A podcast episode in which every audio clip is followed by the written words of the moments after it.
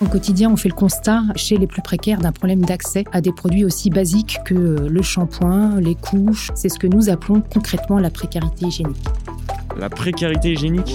Je sais même pas ce que c'est. Donc euh, Euh, je sais pas trop, mais pour moi, ça m'évoque euh, la précarité des femmes euh, quand elles ont leurs règles, protection hygiénique essentiellement. Vous avez déjà entendu parler de la précarité hygiénique? Peut-être pas, mais c'était mon cas aussi il n'y a pas si longtemps. La précarité hygiénique, en quelques mots, c'est de ne pas avoir accès à des produits d'hygiène par manque de moyens. Ce phénomène existe depuis bien longtemps, mais il n'a été médiatisé que récemment. Pourtant, ça concerne 4 millions de personnes en France. Des femmes, des hommes et bien sûr des enfants, des jeunes et étudiants. Pour répondre à ces questions, je me suis adressée à celles et ceux qui ont fait de ce sujet un engagement prioritaire. Ensemble, on a tenté de trouver les bons mots pour décrire la situation, de comprendre en quoi elle est un facteur d'exclusion sociale et surtout parler des solutions concrètes.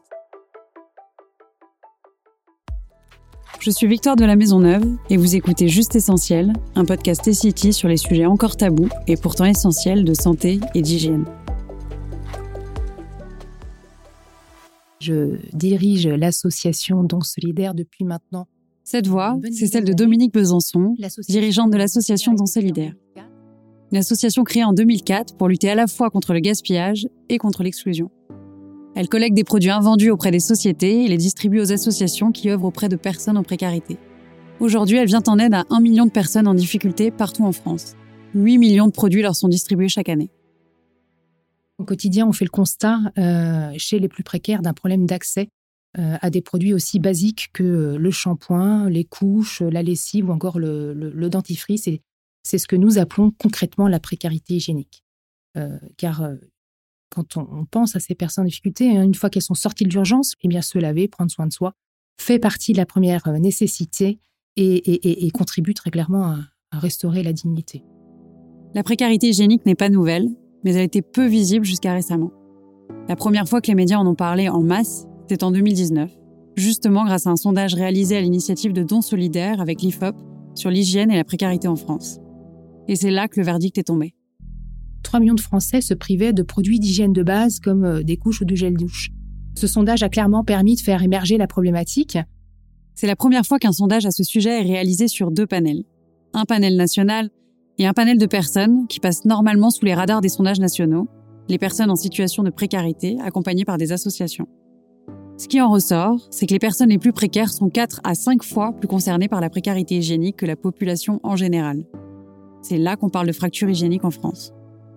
Et ce qu'il faut préciser, c'est que l'année dernière, la Covid-19 est entrée en jeu et a malheureusement amplifié ce phénomène. Cette année a aussi révélé de nouveaux publics touchés par la précarité. Euh, je pense en particulier aux travailleurs pauvres, hein, je pense aux personnes âgées, je pense aux familles avec des jeunes enfants, je pense aussi aux, femmes, euh, aux étudiants, les étudiants qui euh, euh sont très nombreux à avoir dit euh, qu'ils avaient rencontré des problèmes financiers. Alors c'est sûrement naïf de ma part, mais à ce moment-là, je me suis demandé s'il y avait des publics plus vulnérables, peut-être plus touchés par cette précarité-là. Donc déjà, ce qu'il faut dire, c'est que plus de la moitié euh, des personnes qui vivent sous le seuil de pauvreté en France sont des femmes. Et comme je le disais tout à l'heure, avec la crise sanitaire, elles sont aussi, elles se sont davantage sacrifiées, professionnellement parlant, pour, se, pour garder notamment leurs enfants et fatalement. Il y a certaines jeunes mères qui nous ont dit se priver parce qu'elles priorisent les achats pour leurs jeunes enfants.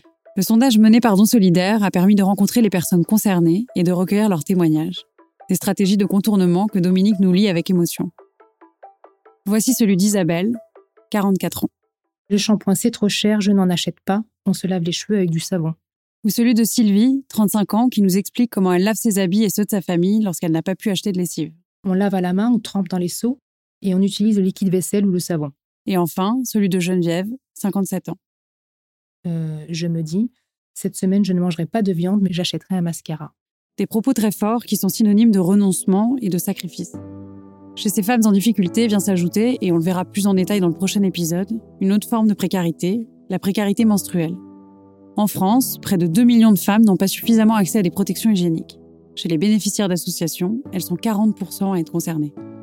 Sur la précarité hygiénique en général, les autres publics touchés ne sont pas toujours ceux auxquels on s'attend. Les personnes âgées, les travailleurs pauvres, les familles avec des jeunes enfants, mais aussi les jeunes, qui sont de plus en plus nombreux. Et c'est ce qu'on considère comme un nouveau public depuis la crise sanitaire. D'après le sondage, les jeunes sont très nombreux à être touchés. On apprend qu'un jeune sur dix de moins de 25 ans dit renoncer à l'achat de produits d'hygiène de base. Et en apprenant ça, j'ai pas pu m'empêcher de me rappeler à quel point le rapport à l'apparence est fragile à cet âge-là. Et d'imaginer les conséquences. Et ce qu'on a particulièrement constaté chez les jeunes, c'est que ce, problème d'accès aux produits d'hygiène altère très fortement l'estime de soi et renforce euh, terriblement leur mal-être. Près de la moitié d'entre eux disaient que euh, le fait d'être jugé négativement sur leur apparence les conduisait euh, bah, à renoncer à sortir de chez eux. Donc pour 37% en fait de ces jeunes. Là, on touche du doigt une des grosses conséquences de la précarité hygiénique. L'enjeu social apparaît clairement, car les effets de ces manques sur la santé ne viennent pas tout seuls. Ils ont des effets sur la vie sociale de ces personnes. Je travaille euh, sur les questions de précarité, de rapport au corps. Pour creuser cet aspect du sujet, nous avons fait appel à la sociologue Pascal Manuelo. Elle est spécialisée dans le domaine de la santé et des inégalités sociales de santé. Et à la demande des City, elle a récemment rédigé un rapport sur la précarité hygiénique. Elle nous aide à y voir plus clair sur l'enjeu social de notre problématique. L'hygiène, depuis euh, la seconde moitié du XXe siècle, euh, a été étendue à bien d'autres domaines que simplement l'hygiène en tant que propreté. On parle d'hygiène mentale, on parle d'hygiène alimentaire, on parle d'hygiène sexuelle, on parle d'hygiène de vie finalement. Et ça, ça, a été produit par euh, le fait que nous sommes dans des sociétés de plus en plus sanitarisées, de plus en plus euh, porter une attention à soi, à son corps, euh, ce qu'on appelle le souci de soi, ce sont des choses qui sont devenues des normes. Eh bien, ça rend d'autant plus prégnant la question de la précarité hygiénique pour les personnes qui en sont atteintes. On comprend que l'hygiène, le prendre soin de soi, est devenu une vraie injonction sociale. Et ça, ça renforce le rejet, la mise à l'écart de ceux qui ne peuvent pas y accéder. C'est ce qu'on appelle la stigmatisation. C'est de l'auto-exclusion pour les personnes qui vivent ces situations-là. Hein. voilà. Donc, perte des liens sociaux. Euh, et on voit bien que là, ça va euh, justement concourir à tous ces effets cumulatifs Hein, quand on commence à s'isoler, en plus des problèmes économiques, euh, qu'on est dans des formes d'auto-exclusion, eh bien ça aggrave les choses. Et ça, on le voit beaucoup aussi chez les jeunes, hein, surtout chez les jeunes. Et c'est ce que révèle le sondage réalisé par Don Solidaire. Dominique Besançon nous en parle concrètement. Le problème d'accès euh, à des produits d'hygiène a clairement un impact sur, sur, euh, l'estime de soi, sur la confiance que l'on peut avoir en soi et, génère un, malaise qui peut aller jusqu'à et l'exclusion euh, sociale, hein, le renoncement euh, à sortir de chez soi, aller à un rendez-vous, autant de, conséquences en fait du mal-être généré par euh, le manque d'hygiène personnelle. Les femmes, on est quand même socialisées pour s'occuper de soi et s'occuper des autres. C'est tout ce qu'on appelle le care, hein, prendre soin de soi, prendre soin des autres. Les canons de d'esthétique, de beauté, de présentation de soi ces canons sont encore plus prégnants quand même pour les femmes encore que pour les hommes. Donc effectivement, euh, cette précarité euh, hygiénique, elle peut être, euh, elle peut être vécue de manière différente en fonction de notre genre, en fonction de notre tranche d'âge. Et ce qu'on observe aussi, et ça c'est vraiment un marqueur de la, de la précarité, c'est que les personnes qui sont obligées finalement dans ces situations de faire beaucoup de choix dans des budgets extrêmement contraints, euh, vont aussi souvent s'effacer au profit de leurs plus proches. Une double peine. Aussi parce que, comme le souligne Pascal Manuelo, un manque d'hygiène est un tabou pour beaucoup, comme la précarité en est un, dans une société qui reste une société d'abondance. Les témoignages recueillis parlent souvent des besoins premiers incontournables comme se laver, laver ses vêtements, avoir des protections hygiéniques. Mais souvent, la précarité réside aussi dans l'impossibilité de se faire plaisir en prenant soin de soi.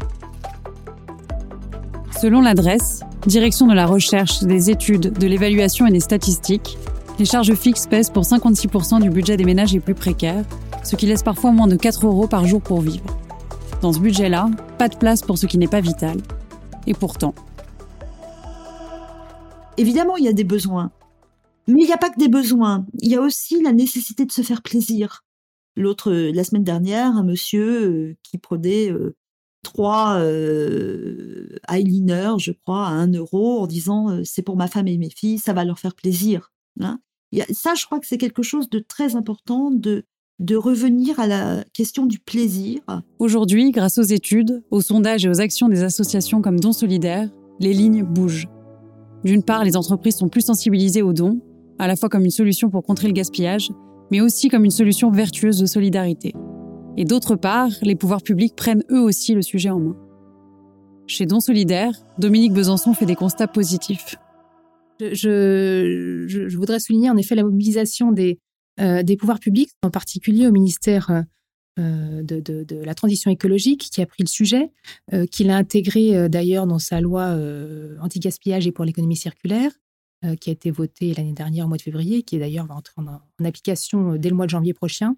Cette loi, elle interdit désormais la destruction des invendus non alimentaires et surtout, elle inscrit le don comme solution prioritaire de, de, réemploi des invendus des entreprises.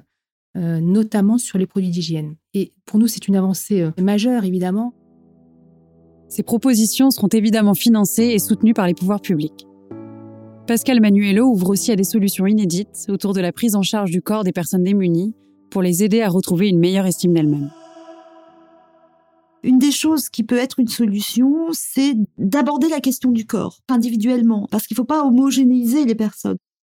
Et une des manières de, de revaloriser l'estime de soi pour ces populations, c'est de proposer par exemple des séances de socio-esthétique, des séances de pilates, du sport, euh, euh, des ateliers coiffure, euh, toutes ces choses qui font du bien, qui font plaisir et qui permettent à ces personnes de se réapproprier ce corps.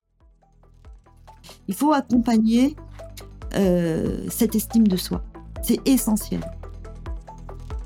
Je m'appelle Victoire de la Maisonneuve et vous venez d'entendre Dominique Besançon de Don Solidaire et Pascal Manuelo, sociologue, nous éclairer sur le phénomène de précarité hygiénique. Un problème et des conséquences parfois trop abstraits et tabous pour qu'ils aient toute la lumière nécessaire. Alors parlons-en, car c'est juste essentiel. Le podcast Juste Essentiel vous est présenté par eCity. Il est disponible sur toutes les applications de podcast. Dans le prochain épisode, on se penchera sur la dure réalité de la précarité menstruelle. Abonnez-vous pour retrouver nos prochains épisodes.